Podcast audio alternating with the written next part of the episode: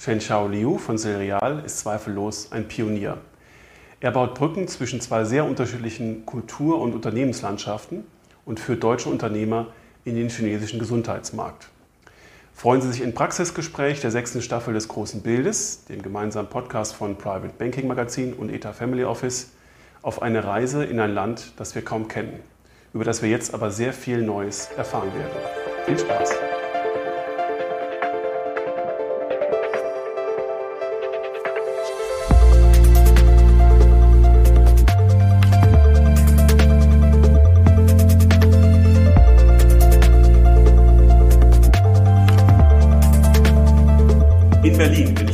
Von Serial verbunden. Lieber Shen, herzlich willkommen in unserem Podcast und vielen Dank, dass du Zeit hast für uns, ähm, uns auf eine äh, interessante Reise mitzunehmen nach China. Ja, vielen Dank, Christian, für die nette Einladung. Wir ähm, machen uns auf den Weg äh, Richtung China. Du bist sozusagen ein äh, Botschafter ähm, der beiden Wirtschaftsräume, äh, sowohl Chinas als auch Europas bzw. Deutschlands. Ähm, du baust Brücken für Unternehmer, die in China tätig werden wollen. Und ähm, jetzt haben wir äh, so in ähm, Europa, insbesondere in Deutschland, ja als Informationsgrundlage und als Bild über China vielleicht eher so was Bilderbuchhaftes, was wir von den Reisen kennen. Äh, wir kennen äh, die sehr punktu punktuellen Medienberichte aus China, äh, die meistens ja kein großes Bild zeichnen, sondern entweder irgendwas besonders Negatives oder was besonders Positives äh, berichten, gerne auch über die Erfolge der deutschen Industrie in China. Darauf sind wir dann immer sehr stolz. Ähm, wenn du äh, einen deutschen Unternehmer, einen deutschen Manager an die Hand nimmst, wie kannst du ihm sozusagen äh, diesen Markt eröffnen? Wie kannst du ihm kulturell und wirtschaftlich erschließen, was er dort vorfindet und wie er sich dort verhalten soll? Äh, Christian, ganz kurz, die erste Frage hast du äh, ausgespart. Jetzt, stimmt, oder? stimmt, genau. Okay. Cut, genau, füge ich dann ein, genau. Okay. Ähm, Lass uns doch mal vielleicht zu Beginn darüber sprechen, äh, Shen, wie du dazu gekommen bist, dass du Brückenbauer wurdest zwischen diesen beiden Wirtschaftsräumen, ja, zwischen ähm, Europa bzw. Deutschland und China. Ähm, du lebst hier in Deutschland, aber du, du, du äh, bist in China groß geworden und hast dort Kontakte. Und wie kam es dann dazu, dass du jetzt sozusagen äh, diese Verknüpfung herstellst?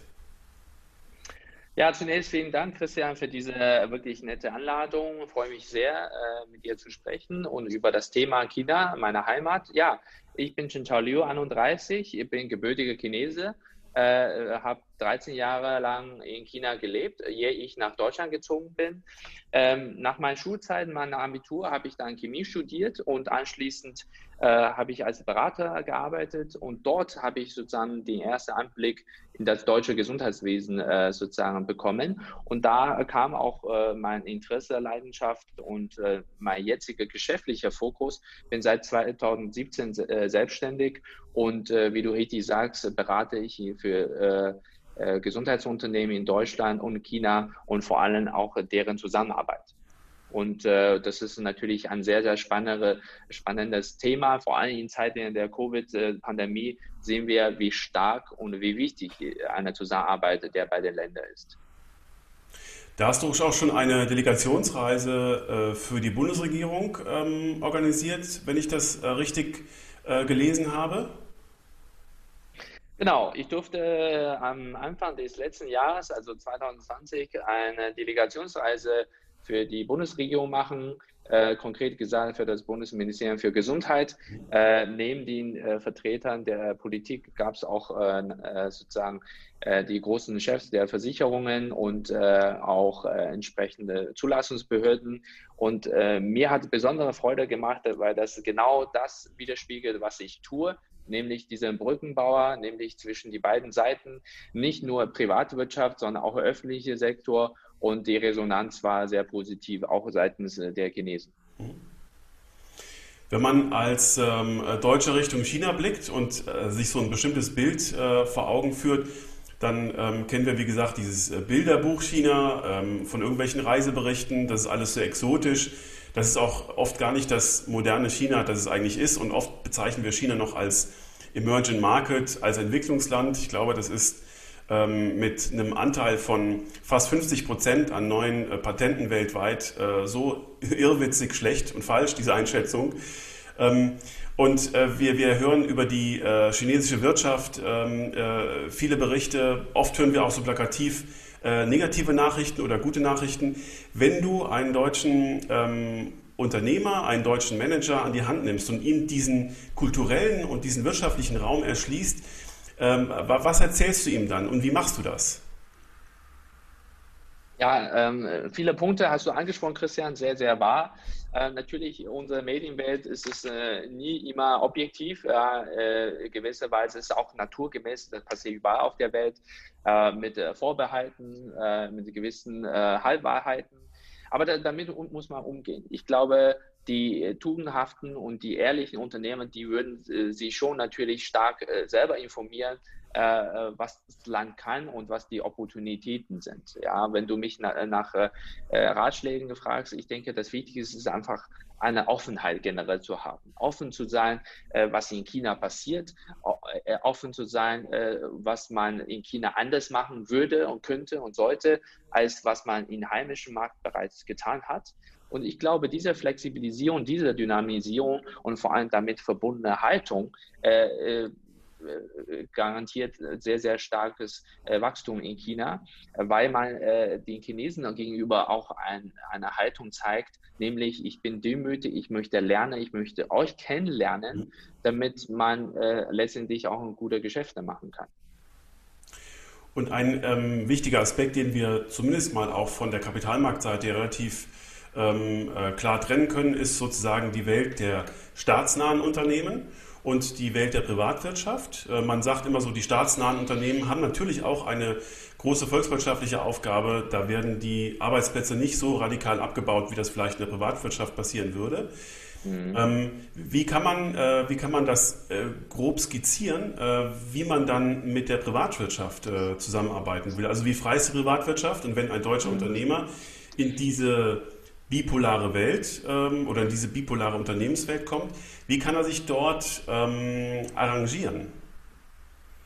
Ja, sehr interessante Frage. Äh, ich meine, äh, Christian, du hast schon richtig gesagt, äh, China ist ein zentral regiertes Land äh, und China hat eine zentrale Politik durch die Partei. Und ich glaube, zu verstehen, äh, des Landes und der wirtschaftliche Zusammenhang gehört auch dazu, die Geschichte zu kennen. Ja, China hatte sehr, sehr lange äh, Geschichte und sehr, sehr prägende Kultur und auch nicht so unstringente äh, politische Führung. Ja, und äh, die, die Vorhaben und die Pläne der Zentralregierung äh, äh, sind meistens sehr, sehr transparent. Ja, man, man weiß sehr genau, okay, was das Land ist. Deswegen spricht man auch von diesem bekannten Fünfjahresplan. Und jetzt zurück zu dem Punkt äh, Staatsunternehmen und äh, private Unternehmen und deren Zusammenhänge. Natürlich äh, gibt es äh, zahlreiche große Unternehmen, die von äh, Regierungen sehr stark gefördert und sehr stark unterstützt werden. Das ist ja ähm, uns allen bekannt. Aber dennoch ist der äh, Anteil von mittelständischen Unternehmen auch nicht klein. Ja, wir haben in China ungefähr 8 Millionen mittelständische Unternehmen. Also das ist äh, die OECD-Definition mit äh, Umsatz weniger als 50 Millionen Euro. Und das macht auch in China schon bereits über 60 Prozent des Bruttoinlandesprodukts aus. Das heißt, ähm, ja, die Staatskonzerne sind global sehr stark aufgestellt und global auch äh, namhaft vertreten. Also Beispiel sind ja die großen Banken, die äh, ECBC und so so weiter. Aber genauso auch äh, Huawei ist ja kein klassisches Staatsunternehmen, auch wenn man das immer vermutet, auch nachsagt. Aber das ist ein privates Unternehmen aus äh, Shenzhen und deswegen ist es äh, natürlich auch stolz zu sagen, dass die privatwirtschaftliche Entwicklung auch gut funktionieren kann, ohne staatliche Einmischung. Ja. Vielen Dank schon mal für diese ersten Einblicke. Wir ähm, äh, können uns jetzt vorstellen, dass du sozusagen den deutschen Unternehmer und seinen Manager an die Hand nimmst und du siehst dann, äh, dass er schon so ein vorgeprägtes Bild von China hat. Was sind denn die häufigsten Fehleinschätzungen, äh, die du auf der deutschen Seite über China antriffst? Ja, das ist auch natürlich spannend. Also ich denke, was ähm, man ein bisschen ähm, anerkennen muss, ist, dass Geld nicht alles ist. Mhm. Ja, als Unternehmer ist es natürlich wichtig zu gucken, okay, wie mache ich Umsatz, wie erhöhe ich den Gewinn und so weiter. Aber in China ist es auch so, da sind auch knallharte Businessmänner und Frauen, Aber trotzdem äh, ist es so, äh, ganz andere Vorgehensweise, wenn es um Abschluss eines Geschäftes geht. Mhm. Das heißt, man muss eine gewisse offene Art zu haben, zu verstehen, dass äh, menschliche äh, sozusagen Chemie sehr, sehr wichtig ist. Ja, und dass man nicht äh, prompt sagt, okay, dieser Deal macht für uns beide Sinn, also sollen wir schnell das Ding jetzt abschließen. Das möge manchmal funktionieren, meistens aber nicht. Ja, und also das heißt, demütig genug zu sein, zu sagen, hey, ich möchte euch kennenlernen, ich äh, gebe geb euch und gebe mir selber auch Zeit, das Ganze zu verstehen, die Konstellation zu verstehen, äh, die Ziele zu verstehen, jemand zum Abschluss kommt. Mhm. Und der zweite Punkt äh, oder äh, ist natürlich ähm, eine Überschätzung des Markts oder die Überschätzung äh, der Möglichkeiten. Natürlich ist China einer der größten Märkte und äh, für viele Branchen auch der wichtigste Markt. Aber dennoch, ähm, der Zugang ist nicht leicht. Äh, das ist nämlich die hohe Kunst, äh, auch diesen großen Markt bespielen zu können. Und da gehört es dazu, zu verstehen, wann und wie und was im chinesischen Markt ge gebraucht wird, sind meine Produkte und Dienstleistungen wirklich so gut, dass die Chinesen selber nicht machen können. Also, dass man sich selber auch kritisch und vor allem natürlich äh, immer im Leben die richtigen Partner, die richtigen Begleiter an der Hand zu haben.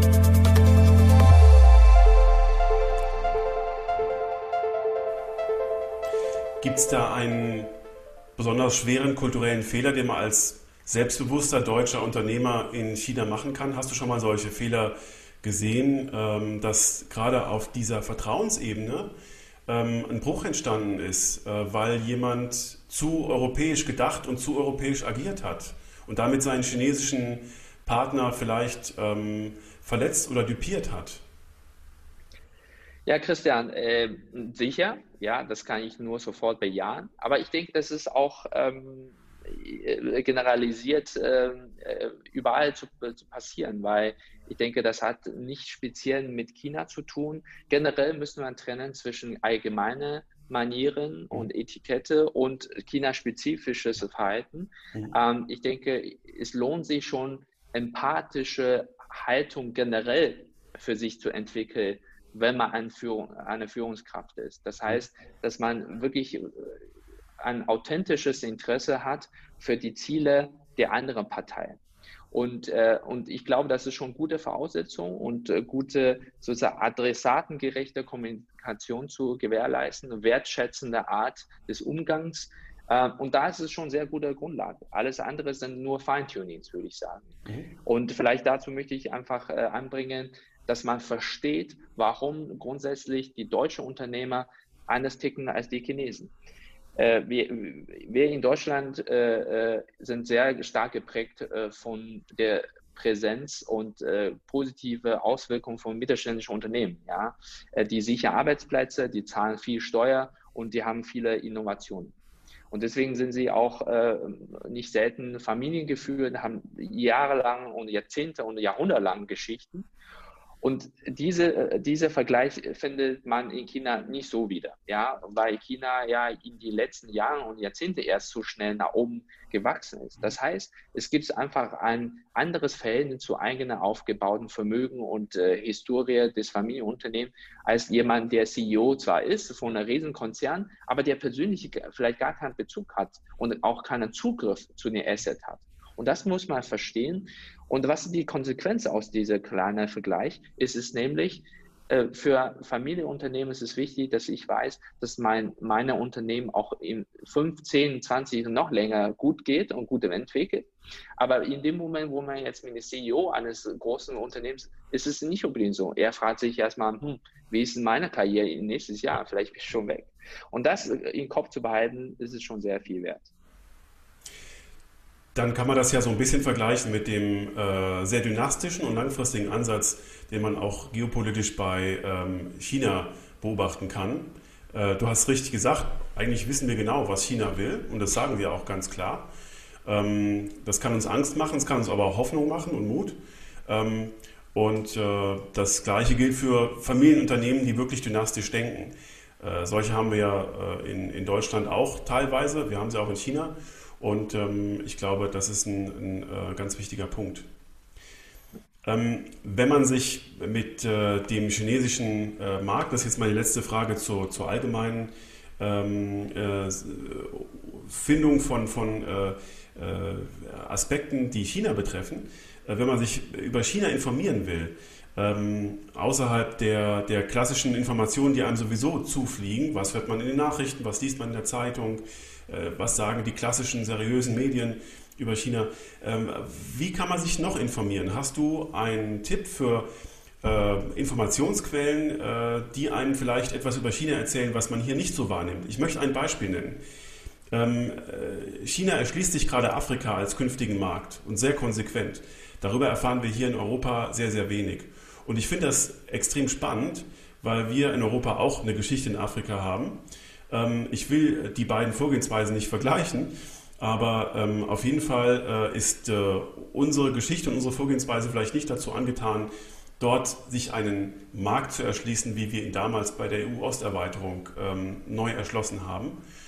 Ähm, und man, man, findet das eben nur, wenn man in anderen Medien, internationalen Medien äh, forscht und sucht. Hast du Hinweise und Tipps, wie man sich über äh, die ähm, chinesische äh, Unternehmenslandschaft äh, diesbezüglich besser informieren kann?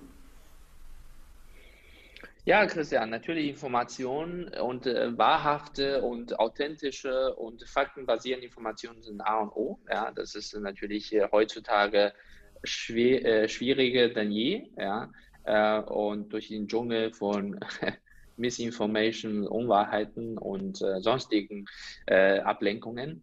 Ähm, ich denke, wenn ein Unternehmer genau weiß, was er möchte oder sie, dann lohnt sich natürlich auch ganz konkret Unternehmen zu fragen, äh, äh, denen gelungen ist, in China äh, Fuß zu fassen, denen gelungen ist, in China ein erfolgreiches Geschäft aufzubauen. Also ich glaube, da erfährt man firsthand, äh, was man da äh, mitnehmen und lernen kann. Und mhm. ich glaube, das ist natürlich sehr verlässlicher Informationsversuch. Natürlich ist es nicht so einfach, da kann man nicht schnell googeln, fertig, aber da lohnt es sich. Und andere Kanäle wie AHK, die Außenhandelskammer, die helfen auch sehr gerne, die äh, Unternehmen aus Deutschland, die in China niederlassen. Die haben ja auch verschiedene Standorten verteilt in China. Kenne ich auch sehr verlässliche Partner dort und Ansprechpartner. Man kann natürlich auch äh, auf die äh, Ressourcen der Bundesregierung zurückgreifen, zum Beispiel vom Bundeswirtschaftsministerium. Äh, Exportinitiative, da gibt es auch viele gute Studien, viele gute Artikel. Also da mangelt es nicht an Ressourcen. Man ja. muss natürlich wissen, äh, wo wendet man die Zeit am besten auf. Werfen wir mal einen Blick auf den äh, Gesundheitsmarkt in China. Das ist ja deine Spezialität. Ähm, du kennst den deutschen Gesundheitsmarkt, du kennst den chinesischen. Ähm, welche Unterschiede existieren da? Ja, äh, es gibt natürlich enorme Unterschiede, aber ich glaube, da fange ich auch erstmal mit Gemeinsamkeit an. Mhm. Äh, es ist auch universell menschliches, äh, sag mal, Verlangen nach bestmöglicher Versorgung, gesundheitliche äh, Wohlbefinden jedes Individuums. Und das ist so nichts anderes auch in China. Und wir wissen aber gleichwohl, dass äh, die Standards äh, sehr, sehr äh, große Unterschiede zu be äh, betrachten sind. Also während wir in Deutschland pro Person ungefähr eine Ausgabe von 6.000 Euro pro Jahr haben, pro Anwohner, ist es diese Ausgabe ungefähr nur bei 10 Prozent. Ja? Andererseits sagt man, oh, okay, rückständig, äh, sehr, sehr äh, kleine Versorgungsmöglichkeit und B äh, kann man auch sehen als große Entwicklungen. Ja, also man muss auch sehen, dass in China äh, innerhalb von weniger als zehn Jahren diese Ausgaben verdoppelt wurden. Mhm. Ja, also das Land investiert schon enorm in, in das Gesundheitswesen durch verschiedene Reformen, durch die verschiedene äh, staatliche Gesundheitskommission. Äh, dieser bekannte Policy Healthy China 2030 äh, ist vielen ein Begriff. Äh, und vor allem jetzt auch im Zuge der Pandemie ist die Förderung und Ausbau von digitaler äh, Therapie und Diagnose äh, ein sehr wichtiger Element für die Weiterentwicklung.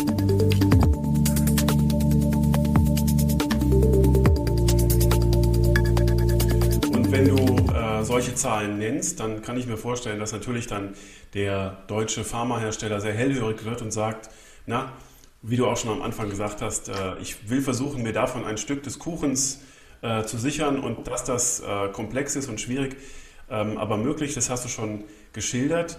Ist denn aus deiner Sicht die Unternehmenslandschaft in China in einer Entwicklung, ähm, die sich an unsere annähert? Das heißt, wir haben, wenn man das mal in, in Deutschland so betrachtet, in Europa, ein paar Pharma-Riesen. Das ist, glaube ich, auch muss man in Europa sagen, wir haben ja nicht so viel Innovation mehr hier in Europa, Technologie. Äh, da gibt es andere Regionen, äh, die weiterführend sind, China natürlich auch. Ähm, mhm. Aber wir haben im Pharmabereich schon große äh, Global Champions. Ähm, ist zu, und daneben halt viel äh, forschenden Mittelstand und äh, viele äh, Nischen, die da ganz erfolgreich sind. Ist das in China auch so, dass es da ein paar große gibt und mehrere kleine nachkommen oder ist dort die, die Ausgewogenheit äh, und die Struktur der Unternehmensgrößen anders? Genau, du hast jetzt mehrere Fragen gestellt. Also die, die erste Frage äh, ist die, in Richtung Annäherung äh, und äh, sozusagen, wie unterschiedlich die Märkte sind. Ähm, also regularische Landschaften in China waren immer sehr, sehr äh, komplex äh, für die Chinesen, aber viel, viel mehr für die ausländischen Firmen. Nicht nur, weil die sprachliche und die digitalen Zugänge sehr, sehr schwierig sind, sondern auch die Frequenz und äh, die Ambivalenz der regularischen Änderungen. Ähm, wir merken aber in den letzten Jahren deutliche Zugeständnisse seitens Chinas äh, zu deiner Frage Annäherung. Äh, es ist schon so, dass China in vielen Bereichen der Standardisierung und Normen enorm entgegengekommen ist, äh, äh, nämlich mehr zu internationalen Normierungen, mehr zu Internationalstandards. Nur zwei Beispiele zu nennen, auch weil du ja das Thema Pharma genannt hast. Äh, seit Jahren haben wir zum Beispiel in China keine äh, Zölle mehr auf pharmazeutische Güter, wo früher auf äh, ausländische Anfuhren erhoben wurden. Mhm. Beispiel 1. Beispiel 2. Ähm, äh, früher mussten die Pharmaunternehmen die klinische Studien Phase 2 und 3 nochmal wiederholen mit den ethnischen Chinesen. Das wurde auch äh, abgeschafft, äh, dass man auch die Daten äh, der, der äh, sozusagen äh, europäischen oder amerikanischen Studien auch akzeptiert. Ähm, aber das heißt nicht, dass es alles Joho äh, sagen und alles perfekt, sondern gibt es immer noch Herausforderungen. Die, die, eine der Herausforderungen für viele Pharmaunternehmen ist zum Beispiel Preis. Ja? Ähm, China ist sehr hart, dort einen sehr, sehr niedrigen Preis durchzudrücken. Äh, warum hat China so viel Macht? Natürlich liegt er auch äh, auf der Hand, nämlich durch die Anzahl der Bevölkerung, äh, weil der Staat nämlich den Konzernen äh, versprechen, dass hier viele verkauft wird. Also versucht man den Stückpreis zu drücken. Ja? Also deswegen aber trotzdem, äh, für viele Firmen ist dann immer noch lukrativ, also, äh, selbst wenn der Einzelpreis nicht so hoch ist. Ähm, vielleicht zum zweiten Punkt, äh, wegen Unternehmensgrößen. Ähm, ich glaube, es ist schon ein politisches äh, Signal, sehr, sehr positiv zu interpretieren durch das äh, noch abgeschlossene EU-Abkommen. Äh, man möge es kritisieren, man möge es als zu vage, zu lose formuliert. Aber äh, es ist einfach ein Signal für ein Commitment. Commitment von beiden Seiten, dass man noch besser machen muss, dass man äh, gewillt ist, äh, an den Lücken und Herausforderungen zu arbeiten. Ähm, dass man die Lücken jetzt nicht zeitnah alles schließen kann. Ich glaube, davon geht kein seriöser mhm. Verhandler. Und deswegen äh, ist es in China auch so, dass man sagt, in dem Moment, wo wir den Markt für die ausländischen Firmen ein bisschen mehr eröffnen, ist es für uns insofern gut, dass auch den Wettbewerb stärkt. Und das ist auch gut, damit auch äh, Unternehmen nicht zu sehr äh, asymmetrisch geschützt wird äh, durch die Regierung. Und deswegen äh, will sich auch bei Unternehmensgrößen auch eine neue Dynamisierung stattfinden. Wenn wir abschließend mal den äh, Weg eines deutschen Unternehmers Richtung China nochmal nachskizzieren im Gesundheitswesen. Ähm, das ist ja letzten Endes äh, genau deine Spezialität. Äh, mhm. in welchen Schritten kann er da vorgehen und wie kann er dabei Fehler vermeiden? Ja, also klar, jedes Unternehmen ist anders, ne? jede Branche ist anders, aber ich glaube, was universell, was ich vorhin mit dir schon diskutiert habe, Christian, ist natürlich eine grundsätzliche äh, positive, empathische und offene Haltung und ohne Zeitdruck. Das heißt, wenn man einen, einen chinesischen Plan hat, also China-Plan hat, soll man ihn wirklich äh, sich Zeit nehmen und wirklich auch ohne Druck äh, das alles anschauen. Ja? Und äh, wir haben, das war jetzt nicht nur bei Wildcard so, bei vielen äh, vergangenen Geschichten immer gemerkt, okay, das, was man auf Papier versprochen wurde, gab es in der Tat nicht oder finden wir was ganz anderes vor. Ja? Das hat auch nicht nur mit China zu tun, sondern es ist einfach gut, vor allem wenn es um eine fremde Kultur geht, einen fremden Partner, immer sich Zeit zu lassen. Und dann, äh, wie ich sagte, gute Informationsquellen, Referenzen Unternehmen raussuchen, verlässliche deutsche, deutsche Auslandsvertretungen, AHK und natürlich auch konkrete Dienstleister, Berater, ähm, der auch Referenzen vielleicht schon mitgebracht hat mit ähnlichen Projekterfahrungen. Und dann äh, ist, glaube ich, mal gut gerüstet. Ja. Dann ähm, nehmen wir das mal als ähm, Abschluss für die Betrachtung des Gesundheitsmarktes. Hast du noch abschließende ähm, Hinweise und Empfehlungen, die du ähm, allen Menschen mit auf den Weg geben kannst, die sich erstens der chinesischen Kultur annähern möchten? Weil das ist ja schon ein, ein ähm, äh, Schatz, den wir hier, glaube ich, noch gar nicht begreifen, weil wir ihn wirklich nur aus diesen wenigen Bildern kennen, die hier bei uns ankommen. Und letzte Hinweise für diejenigen, die sich wirklich mit der chinesischen Unternehmenslandschaft beschäftigen wollen. Ja, also äh, ich kann nur sagen, versucht das Land zu bereisen. Auch wegen Corona, klar, ist schwierig. Also es ist nicht unmöglich, ist halt ein bisschen aufwendiger mit der Quarantänezeit. Aber es lohnt sich auch mal, vielleicht mal die chinesische Community innerhalb äh, der Stadt mal zu schauen und äh, gibt es da bestimmte immer mehr auch niedergelassene chinesische Unternehmen. Mhm. Also da gewinnt man nicht nur Eindruck von wie die chinesischen Unternehmen ticken, was die bewegen, sondern vielleicht äh, durch solche Wege entdeckt man gleich mal eigene Geschäftspartner. Ja, ich glaube, die Kreativität ist unbegrenzt und man soll einfach offen für Dialog sein und äh, auch mal in einer unkonventionellen Art äh, zu denken, zu handeln. Und ich glaube, das brauchen wir mehr denn je nach der Pandemie. Ganz, ganz herzlichen Dank ähm, für diese Einblicke, lieber Shen. Äh, das war hochspannend und ähm, ich weiß, dass man über das, was du über dein Geschäft und über die Brücken zwischen Deutschland oder Europa und China berichtest, an vielen Stellen was erfahren kann, weil du ähm, hin und wieder ähm, äh, mit Interviews und äh, Vorträgen zu sehen bist. Und das ist sehr spannend, das zu verfolgen. Ich danke dir sehr, sehr herzlich, dass wir im äh, großen Bild in unserem Podcast darüber sprechen konnten wünsche dir alles Gute und äh, wir bleiben dazu in Verbindung und ich würde mich freuen, wenn wir das Gespräch bei Gelegenheit fortsetzen, wenn wir vielleicht auch wissen, wie die deutsche Unternehmenslandschaft ein bisschen mehr über China gelernt hat, auch mit deiner Unterstützung und äh, wünsche dir bis dahin alles Gute. Ja, vielen Dank, Christian. Es hat mir auch sehr viel Spaß gemacht und äh, ja, ich äh, freue mich auf den nächsten Austausch. Dankeschön.